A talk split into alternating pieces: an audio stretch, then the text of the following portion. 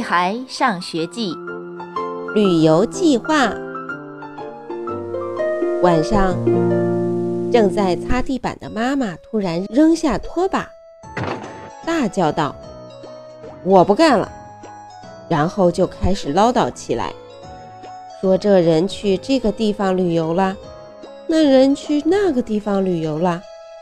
地球上只有他一天到晚的上班下班，回到家还得围着灶台转，围着家务转，围着我们爷俩转。你是陀螺吗？我放下手里的积木问。妈妈白了我一眼，赶紧闭嘴。妈妈的抱怨终于让爸爸摆脱了象棋的束缚，走出书房。爸爸挠挠头，想了半天，说：“反正猪耳朵放暑假了，你们想去哪玩都行。”妈妈想了一下，说：“她想去海边。”爸爸说。爬山多好啊，既锻炼身体，又能站在高处看风景。我想去，我想去能旅游和爬山的地方。爸爸说得先计划好，然后再出行，这样既安全，准备又充分。我赶紧跑到书房，拿出一张世界地图。奇怪，为什么爸爸看到地图时好像牙疼一样？嗯，其实我们没必要要走那么远，花那么多钱的。哦哦，原来是因为钱。对对对，出一趟国还得办护照，多麻烦呀！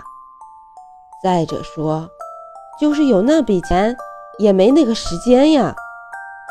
前些天我看到一条微信，说外国有的地方，咱中国都有。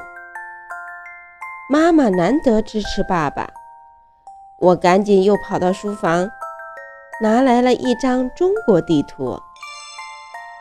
去有海的地方，妈妈抢着用手指点着，还是有山的地方好。爸爸也用手画着圈圈。他们争吵了几分钟后，意见又出奇的一致。唉，还是太远了，来回得好几天呢，而且一定很累很累。于是我再次跑到书房，拿来一张省内地图。呃，其实一日游也挺好的。既省钱又放松。看了半天省内地图，爸爸突然说：“妈妈叹了口气，唉，表示同意。”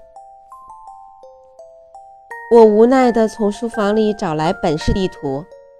接下来，我们进入了下一轮争吵，因为这个地方以前去过，那个地方没有意思。